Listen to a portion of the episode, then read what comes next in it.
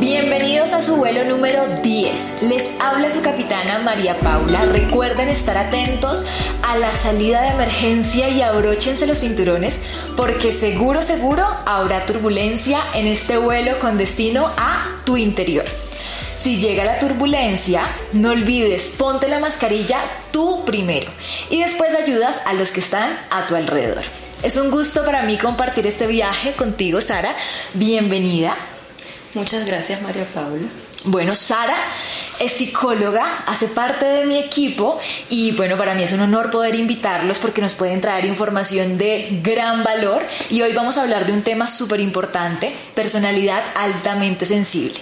Sara, cuéntanos un poquito de ti, de tu experiencia. Muchas gracias, hola a todos, es un placer de verdad para mí estar acá en este espacio y hablando de este tema tan importante en este momento. Yo soy Sara Gómez, soy psicóloga clínica, estudié en la Universidad Javeriana de Bogotá y estoy especializada con Unisanitas y pertenezco al equipo del, del consultorio de María Paula desde febrero de este año. Sí, ha sido ya. una experiencia realmente increíble acompañarlos a ustedes y por supuesto formar parte de este hermoso equipo de trabajo. Muchísimas gracias, Sara. Hoy vamos a tocar un tema que a las personas les genera muchísima curiosidad, si son o no son personas altamente sensibles. Este es un tema del que se ha venido hablando recientemente y muchos se han sentido identificados puesto que sienten que vibran sus emociones mucho más elevadas que las de otras personas, que sienten más, que lloran más, que perciben todo con mayor intensidad. Así que quisiera empezar por el inicio. ¿Qué significa ser una persona altamente sensible, una persona paz? ¿Y cuáles son algunas de las características que distinguen a las personas paz? Vale, las personas altamente sensibles son personas que tienen como parte de su personalidad un rasgo que es precisamente la sensibilidad alta. Para aquellas personas que de pronto no comprendan tanto qué es un rasgo de personalidad, pensemos por ejemplo en María Paula. María Paula es una persona que tiene los ojos cafés, eso es un rasgo físico de María Paula, ¿sí?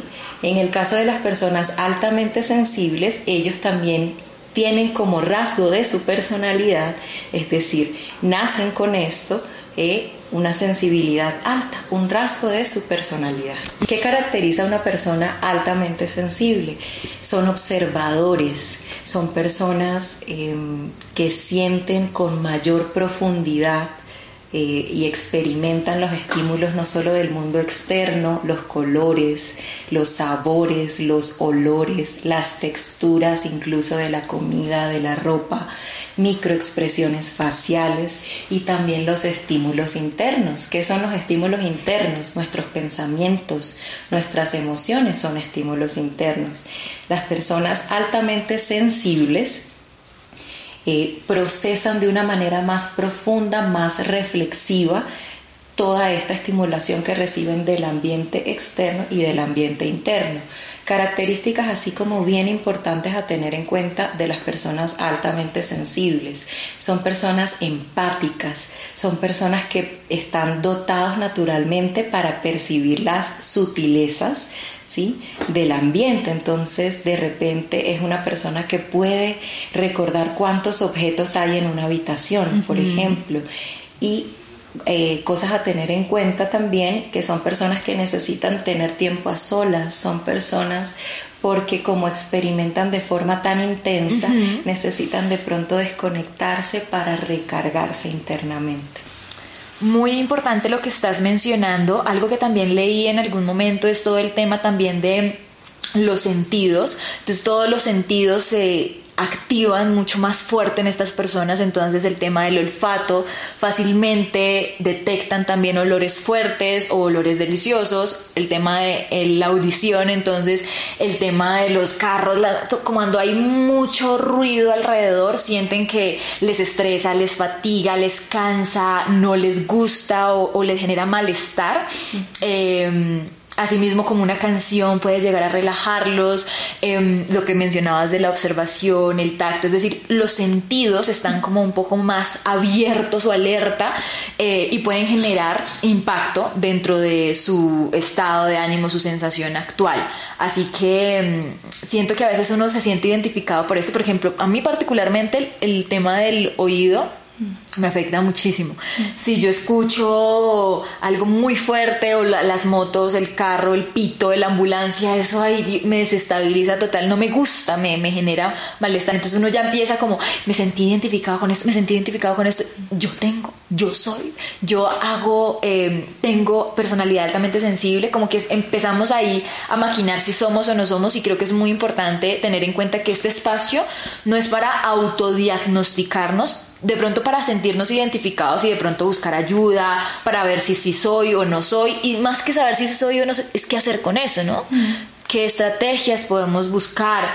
Mm, ¿Cuáles crees que son esos mitos más comunes que existen alrededor de las personas que tienen personalidad altamente sensible?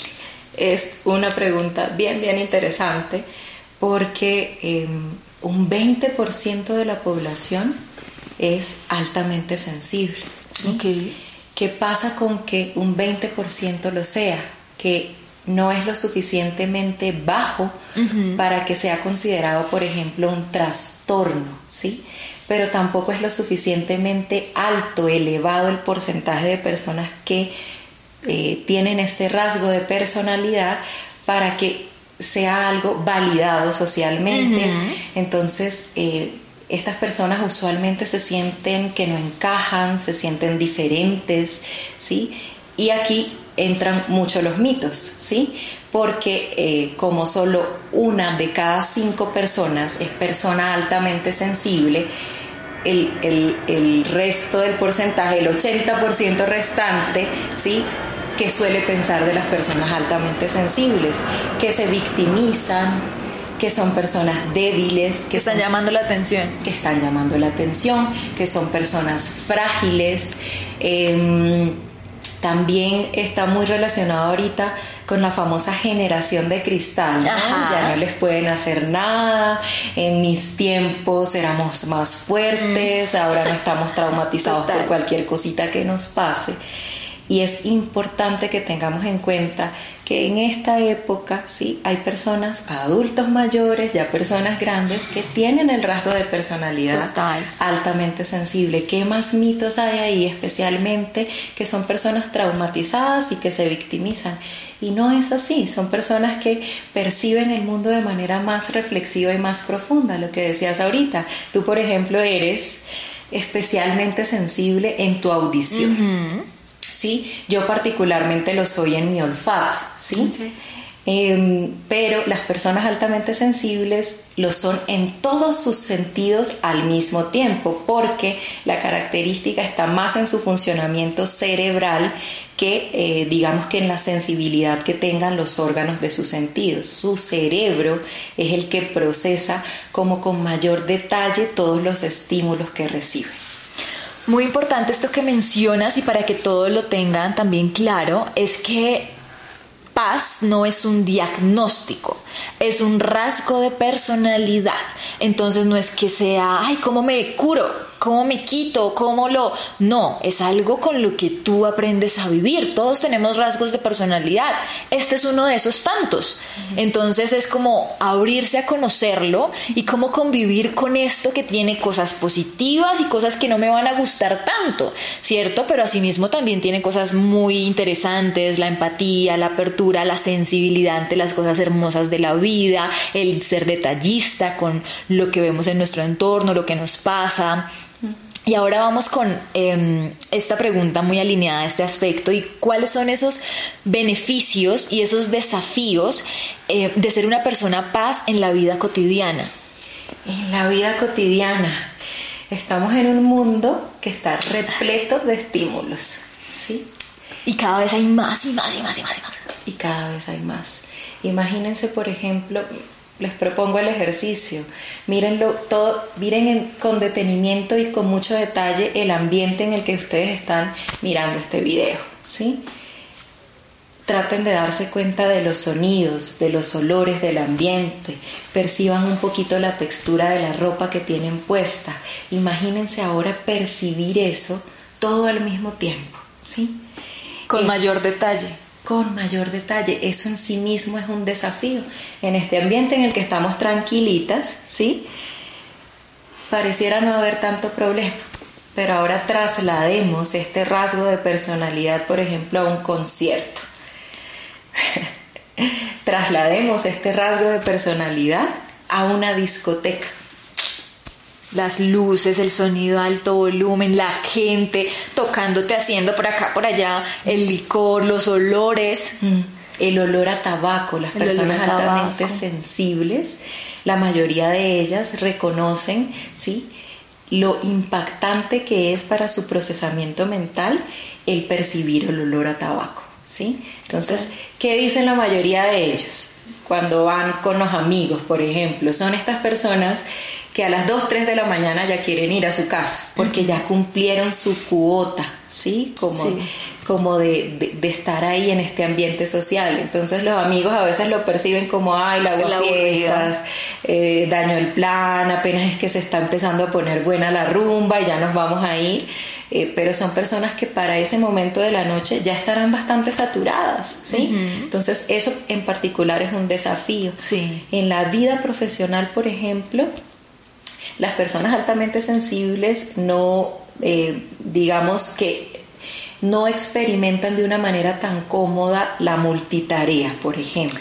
Claro ni los trabajos bajo presión, ¿sí? Ni un, ni un trabajo, por ejemplo, en el que tengan que estar en contacto eh, permanente con muchas personas al mismo tiempo. Estos son desafíos para ellos, ¿sí? Y Creo que se irían más por un tema creativo, ¿no? Como de que genere esa sensación de tenía esta meta, la logré, estos resultados, eh, fui creativo, hice algo diferente, como ese tipo de, de, trabajos. Y conocerse te ayuda a elegir una carrera que vaya enfocado a esto. Y no, no sé, meterte en una administración de, de, empresas donde tengo que hacer todo, todo el tiempo, todo, y sin buscar una carrera acorde. Ese también es otro desafío. Pero precisamente eh, es bien importante que toques el tema porque pensamos que de pronto las personas que son altamente sensibles eh, estarían, eh, digamos que correctamente encaminadas o vocacionalmente encaminadas solamente, por ejemplo, al tema de las artes, al tema de la creatividad. Y sí que es maravilloso el aporte que hacen en las artes, pero con pero en su vida profesional en particular, lo importante es que sean eh, ocupaciones, oficios, carreras en donde se pueda gestionar el acceso a los estímulos. Entonces, por ejemplo, son personas espléndidas en las investigaciones, en las ciencias médicas, porque si yo estoy en un ambiente de laboratorio controlado, por ejemplo, viendo por un microscopio, lo experimento de una manera... Eh, sí, más tranquila, más llevadera, más amena y el aporte que puedo hacer es maravilloso. También donde aportan tanto en en, eh, como trabajadores sociales, por ejemplo, como estas personas que hacen labores humanitarias, porque al ser tan empáticos, ¿sí? Em, Aunque hay un doble filo, ¿no? Yo he conocido personas que les encanta todo esto porque se siente lindo pero es que el dolor, al ser altamente sensible, el dolor también que genera como no poder ayudar directamente, porque cuando estás haciendo una labor de estas impactas una parte, pero no vas a cambiarle la realidad total a alguien. Entonces esa sensación de, y cada vez aparecen más personas, ¿no? Entonces no, como que se agota la persona sintiendo que no puede ayudar a alguien, ¿no? Precisamente eh, este espacio es maravilloso porque vamos a darles algunas herramientas para que puedan de pronto gestionar este sentirse sobreestimulados, este sentirse de repente agobiados y es que una de las características de las personas altamente sensibles es que necesitan dormir más que las demás personas. Ok. Necesitan tener tiempo a solas también. Y eso es como una recarga de todo su sistema. Entonces, en labores humanitarias, por ejemplo, eh, sí que necesitan hacerlo con mucho cuidado, con mucho autocuidado de su salud mental. ¿Y cuáles serían esos beneficios?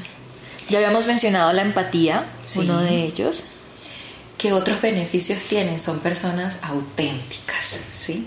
al sentirlo todo tan profundamente, lo que tú ves en, un, en una paz, en una persona altamente sensible, es lo que hay. Exactamente. Son auténticos, son empáticos, eh, son personas em, creativas. Creativas. Son personas muy creativas, son personas realmente amorosas, son personas em, que realmente hacen la diferencia en el mundo, ¿no? Sí. Entonces, eh, a veces vemos la sensibilidad, el ser sensible como algo malo y resulta que realmente todos nosotros somos necesarios para tener buenas relaciones y buena calidad de vida. Entonces, estos son como, como los aportes y los beneficios que trae ser una persona paz. Ok, para todas las personas que también ahorita mismo se estén identificando o quieran preguntarse un poquito más si soy o no paz, em, aquí Sara nos hizo el favor de traernos un link donde podrían ir a hacer una, un pequeño formulario y va a arrojar una respuesta de si son o no son personas altamente sensibles. Recordemos que igual lo más importante de todo esto es aceptar y reconocer. Yo he tenido consultantes altamente sensibles y, recuerdo como esa sensación de es que no quiero llorar más, o sea, no quiero ser esa persona que llora por todo, que todo le genera esa sensación, que todo me genera esto, que todo lo siente más, que todo lo ve más, o sea, como que esa sensación y es como no acepto lo que soy, es decir, no acepto que esta es parte, es mi personalidad, este es mi rasgo de personalidad y cuando no hay esa aceptación y hay ese rechazo, claro, mm. es mucho más difícil convivir con nosotros mismos y sentirnos a gusto con nuestro cuerpo, con nuestra mente y con lo que hay, ¿cierto? Es, es, bien importante lo que dices. De hecho, este tipo de videos eh, está comprobado que cuando lo escuchan las personas paz, ¿sí? Eh, les lleva tanto alivio al sentirse reconocidos porque han vivido toda su vida sintiéndose diferentes, sintiéndose que no encajan, sintiéndose que de repente hay algo con ellos que deberían cambiar o mejorar, ¿sí? Cuando nos reconocemos desde la diferencia y aprendemos a amar el aporte que le hacemos a la humanidad, eso cambia todo el panorama y la relación con nosotros mismos. Ahora viene una pregunta muy relacionada al tema que veníamos conversando y es, ¿existe diferencia de género en la experiencia de la alta sensibilidad? Es otro mito. Em, se piensa que las paz ¿sí? son más mujeres que hombres sí. y resulta que existe la misma cantidad de mujeres paz que de hombres paz. Lo que ocurre es que hasta hace poco para el hombre ¿sí? estaba mal visto experimentar una alta sensibilidad. ¿sí? pero en la mayoría de, consultas de profesionales de la salud mental, psiquiatras, psicólogos, neurólogos, por ejemplo, em, se ha descubierto que existe este mismo porcentaje. De hecho, la doctora en psicología, Elaine Aron, es a quien debemos este término y este descubrimiento. Ella viene trabajando en este tema desde la década de los 90, concretamente desde 1991, y em, cuando ingresen, por ejemplo, a realizar este test de autoaplicación que aparece allí, debajo dice, ¿sí? que existen la misma cantidad de hombres que de mujeres paz. Lo que ocurre incluso es que al momento de, diligenciar el test, ¿sí? los hombres parecieran no reconocer algunas de las experiencias altamente sensibles que sí experimentan. Total, siento que es todo este concepto cultural y social que se tiene acerca del hombre y acerca de la mujer, donde la mujer es la que llora, la que siente, la que genera más emociones y donde el hombre no, donde el hombre tiene que ser fuerte, fuerte en el sentido de no siento nada, a mí nada me afecta, nada me tumba, pero eso no quiere decir que sea la realidad, es una capa o una máscara que se ponen los hombres por imposiciones sociales también, por imposiciones familiares.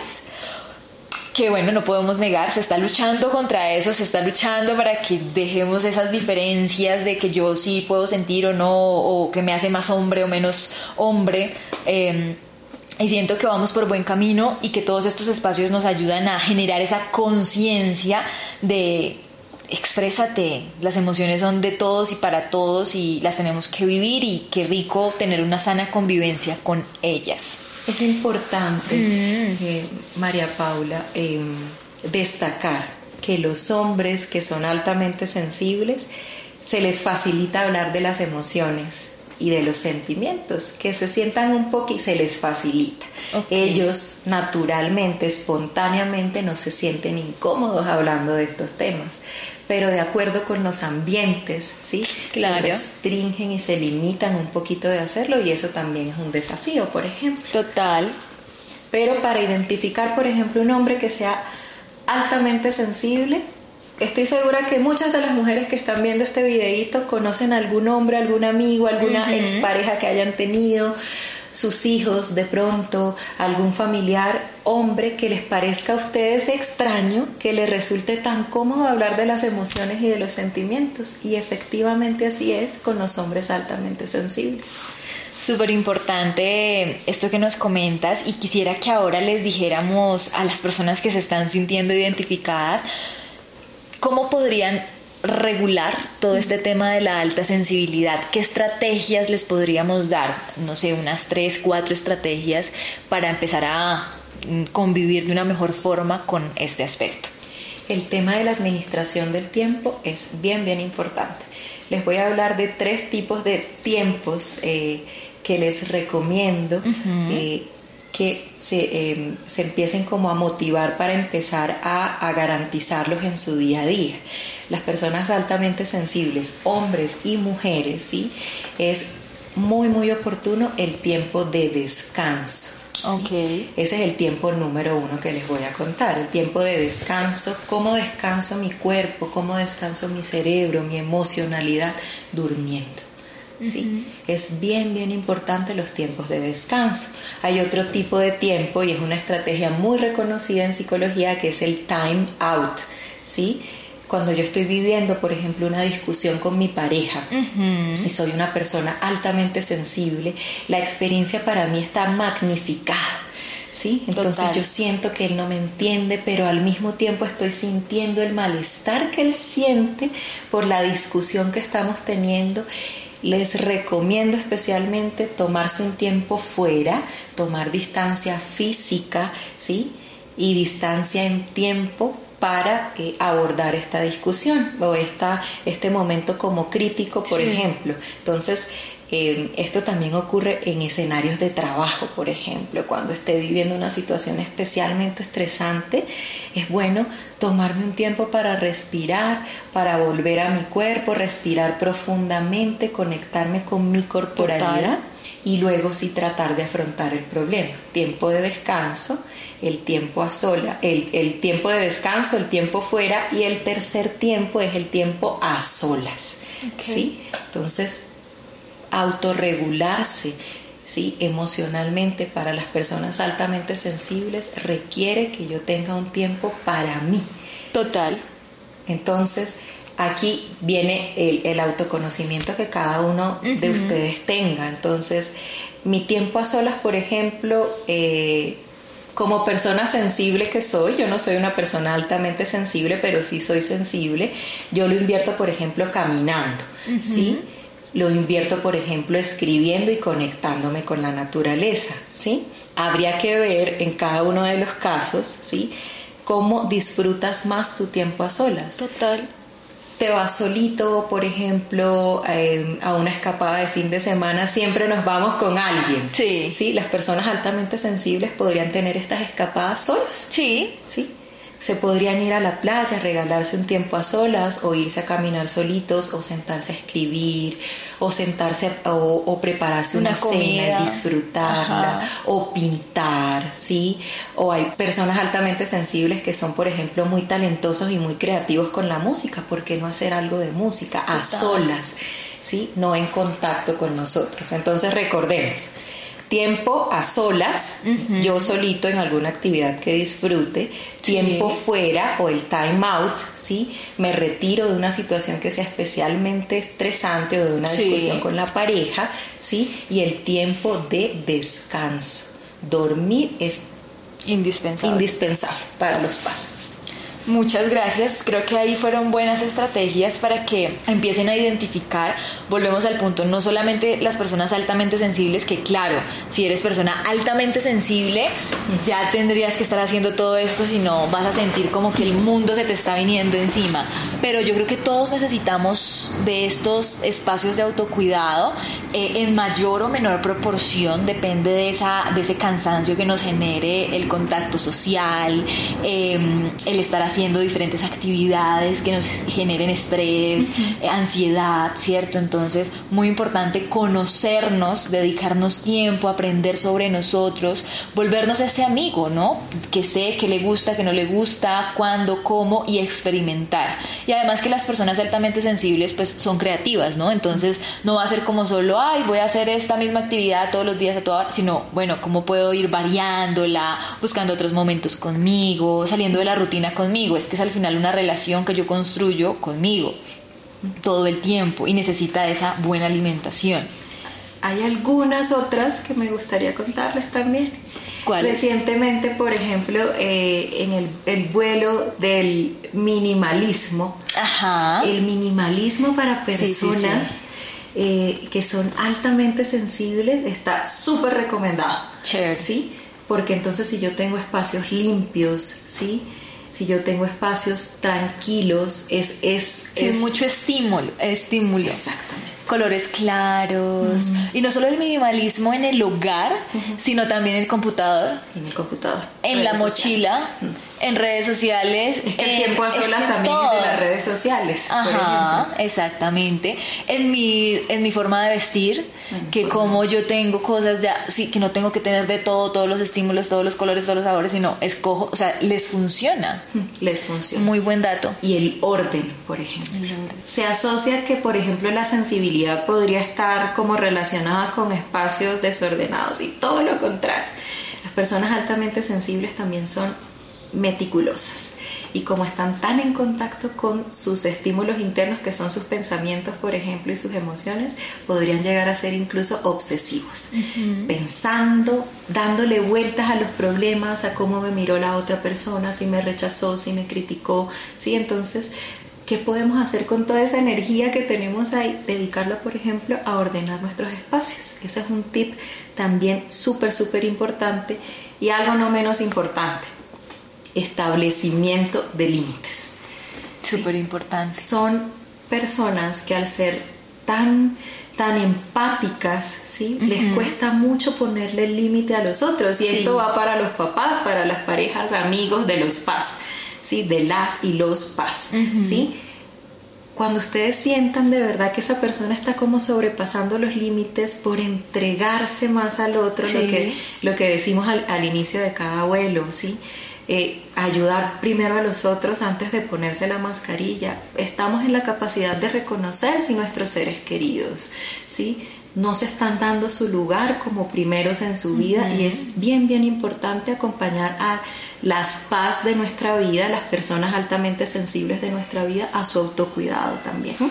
Este aspecto que mencionas es muy importante porque tú decías, bueno, hay un 20% en la población que es altamente sensible, pero no es una gran cantidad. Entonces, para amigos y familia es como, no te entiendo porque tú eres diferente a mí, porque sientes diferente a mí. Entonces es como, como acompañantes en este viaje de la vida, como amigo, como familiar, puedo yo también buscar espacios para entender las particularidades del otro, así como yo tengo las mías, es decir, todos tenemos nuestras propias situaciones y particularidades ahí por dentro y no me hacen mejor o peor, sino diferentes. Entonces, si yo siento que mi hija, que mi pareja, que mi amigo es de determinada forma y tiene estas necesidades muy particulares, ¿por qué no apoyarle en ese momento, en ese autodescubrimiento, en bajarle esa exigencia de tenemos que estar todo el tiempo juntos, hacer todo juntos, vivir de esta manera y por qué no comprendo desde esa empatía que seguramente esa otra persona conmigo la tiene súper elevada porque ya dijimos que la persona paz es muy empática, pues yo como intento de retribuirle esa empatía y ponerme también un ratico en los zapatos de la otra persona. Excelente. Maravilloso me parece para los amigos. Para los amigos, familia. Invitar a la discoteca al paz si te dice que no, es no. Sí. Si, si no puedo hasta esta hora, hasta esta hora. Así es. Busquemos otro plan, hagamos otras actividades. ¿Qué recomendaciones darías a las paz para mantener un equilibrio emocional en su vida diaria? Lo primero, autoconocerse. Sí. Conocerse. Es y reconocerse como una persona paz, ¿sí? con, con este rasgo de personalidad en su diferencia desde el amor propio, Sí. ¿sí? saber que lo son. Equilibrio emocional en la vida diaria, no solo de, de las paz, sino de todos. Algo de psicoeducación, en- entrar ahí a explorar, ver intensamente, por ejemplo, Sí. para saber para saber cuáles son esas emociones, cómo las siento yo. Digamos, eh, a mí me gusta dar un ejemplo bastante bonito sobre cómo me autorregulo y cómo equilibro la vida. Por ejemplo, imagínense que estamos eh, preparándonos una tacita de té, un pocillito con una bolsita de té, una aromática, y se nos calentó mucho, ¿sí? Habrán personas, ¿sí? Que le apliquen hielo al pocillo de té. Habrán personas que lo dejen reposar un ratico, habrán personas que lo coloquen en un platico eh, como con agua para que el, el agua fresca refresque, valga la redundancia, el, el recipiente, ¿sí? Cada uno de nosotros tiene una forma como diferente de, de equilibrarse. ¿Sí? Entonces, por eso es que es tan importante el autoconocimiento y el amor propio, ¿sí? ¿Qué les recomiendo yo especialmente a las paz, ¿sí? Que identifiquen, eh, en el caso de las paz, por ejemplo, no hablamos eh, de escapar de las emociones, hablamos Ajá. de canalizar. La Evadir nunca va a ser una solución. canalizar la sensibilidad alta. No sé, en el caso de María Paula, ¿qué cosas te sirven a ti, por ejemplo, como para... Para canalizar mis emociones en ese momento que estoy a tope, A tope. siento que la música me ayuda muchísimo. Yo no soy de escuchar música. O sea, yo trabajo sin música, hago todo sin música, no soy una, no voy al gimnasio sin música, escucho podcast, otras cosas, no escucho música. Pero cuando yo me siento a tope, siento que una canción me ayuda en ese momento y es mi respaldo en ese momento. Me hace como poder en ese momento gestionar todo. Lo mismo siento que escribir también me ayuda a canalizar muchísimo eso que estoy sintiendo, a ponerle orden, claridad. Esas dos actividades siento que son muy buenas para mí. Identifico ahí, ¿sí? Por ejemplo, que no se está escapando de la emocionalidad. No. Sí, se está precisamente canalizando, estoy escuchando lo que mi emoción tiene por decirme y lo canalizo. En el caso de las paz, les, les funcionan mucho las actividades artísticas y creativas. Intenten pintar, intenten eh, crear, por ejemplo, si escriben música, se, se podrían encontrar con cosas realmente maravillosas. Sí. Cocinar, eh, escribir también, canalizar, es de las recomendaciones que les, les podemos dar nosotras acá para el equilibrio emocional en la vida. Contarle a sus seres queridos que son personas altamente sensibles, ¿sí? Sí. Cuando reconocemos al otro como lo que es, ¿sí? Aprendemos también a amarnos y a relacionarnos mejor. No está pensando tu pareja, tu amigo, oye, eh, mi amigo es rara, mi amiga es rara, sino es altamente sensible. Exactamente. Creo que otro, otro aspecto que también podríamos mencionar es el tema de la autocompasión en este aspecto. Pues primero aceptarnos, ¿no? Ya de ahí ya quitamos ese por qué soy así, por qué me pasa esto a mí, por qué yo hago esto, pero también ese lenguaje muy amable con nosotros mismos, porque seguramente tú como persona paz, si tuvieses una amiga, no fueras tú sino otra persona, ay sí, ahí sí serías, mejor dicho, no, claro, la entiendo, tenaz, vivir así, pero tan linda que es, me gusta esto, pero serías más inclusiva y compasiva y amable con esa persona. Ah, pero cuando es con uno, es como que vemos con lupa cada error, cada mínimo detalle, y más si somos paz, eh, cada error, cada situación, cada detalle, cada situación, todo lo que nos suceda a nuestro alrededor, que no hicimos bien, lo que hicimos bien solemos como dejarlo ahí a un ladito. Lo que no hicimos tan bien, eso sí, nos ronda y nos ronda y nos ronda en la mente. Entonces, ¿cómo empezamos a reconocer que somos humanos? Tenemos derecho a equivocarnos, somos particulares, únicos, diferentes y que eso está bien. Ser diferente no está, No mal. está mal. La sensibilidad es algo precioso, es algo maravilloso. Ser sensible es algo hermoso. Todos somos en mayor o menor medida Exacto. sensibles.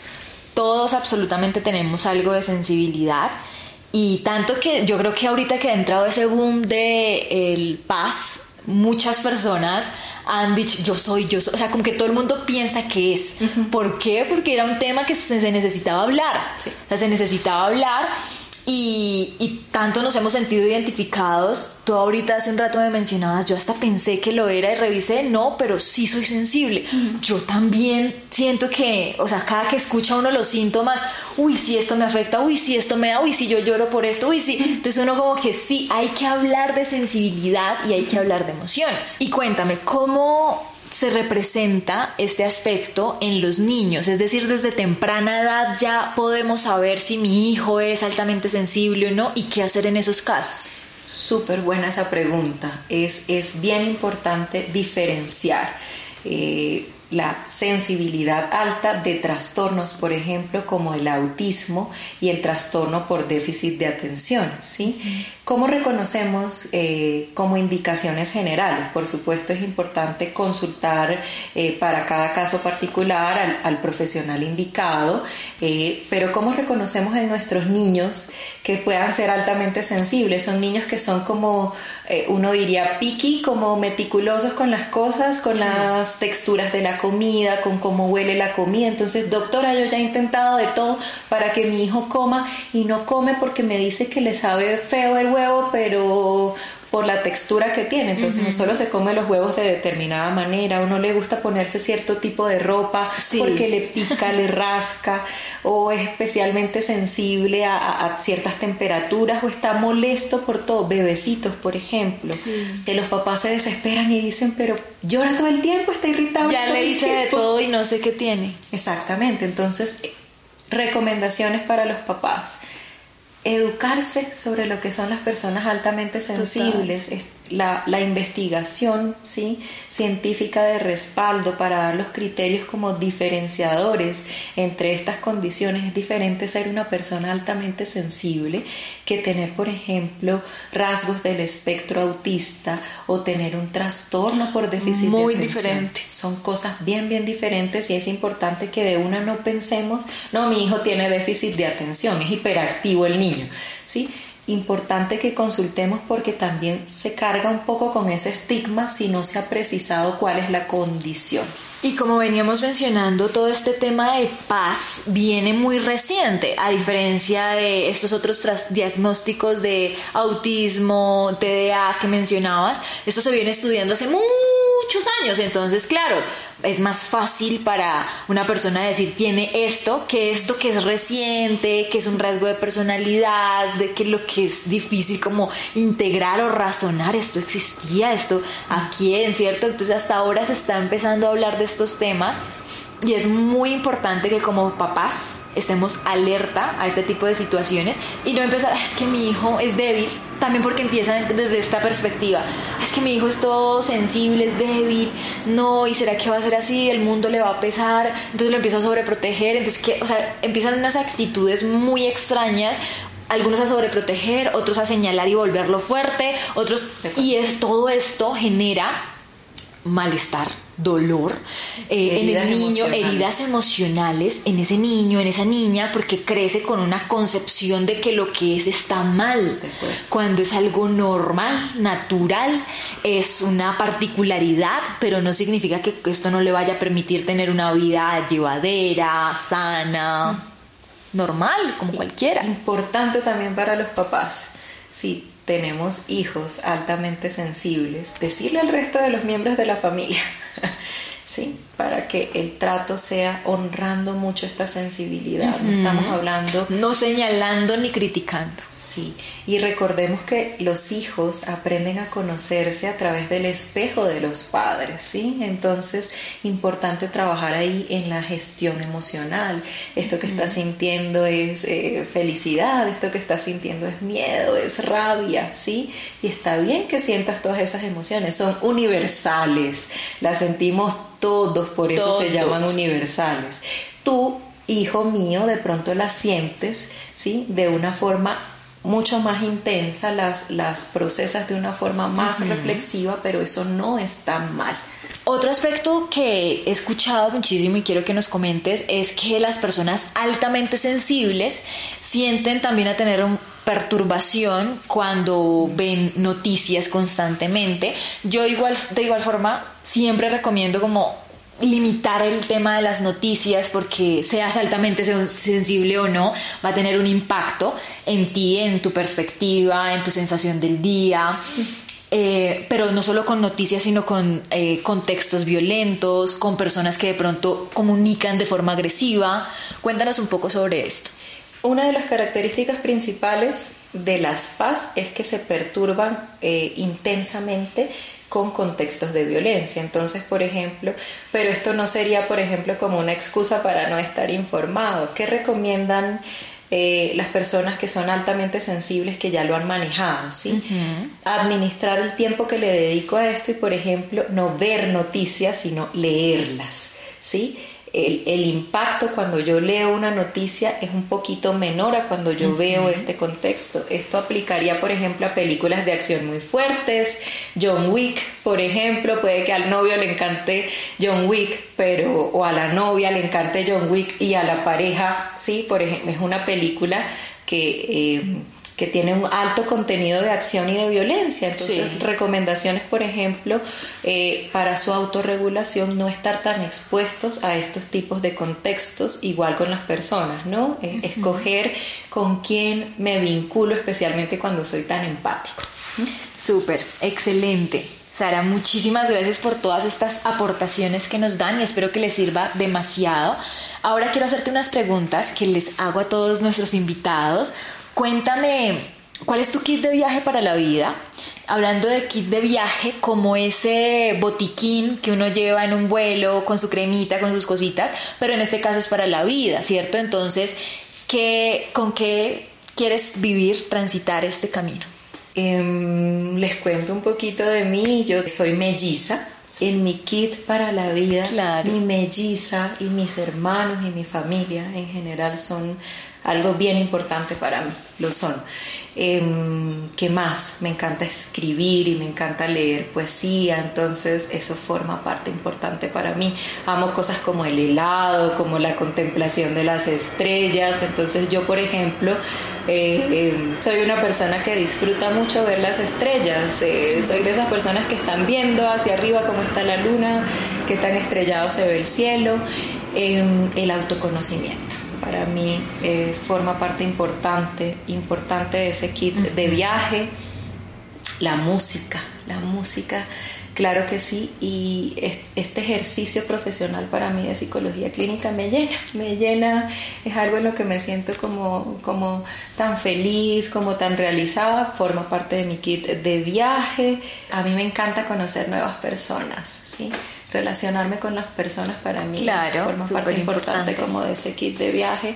La autocompasión también es, es, ha sido algo, algo bien, bien importante para mí. Yo creo que, que con eso estaría ahí bastante como equipada. Perfecto, excelente. Y ahora vamos con unas preguntas de A o B que vas respondiendo así rápidamente. ¿Meditar o hacer ejercicio? Hacer ejercicio. ¿Café o té? Té.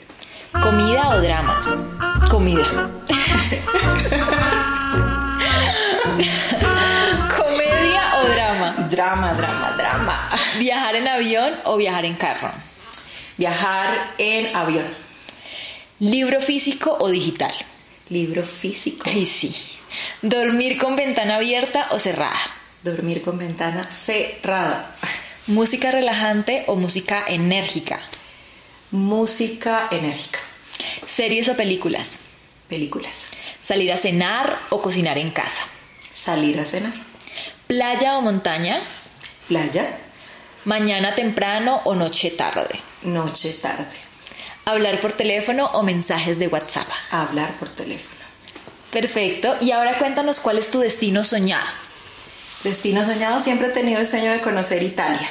Qué rico. Italia. ¿Cuál es esa inseguridad con la que te cuesta viajar Inseguridad con la que me cuesta viajar. en la vida?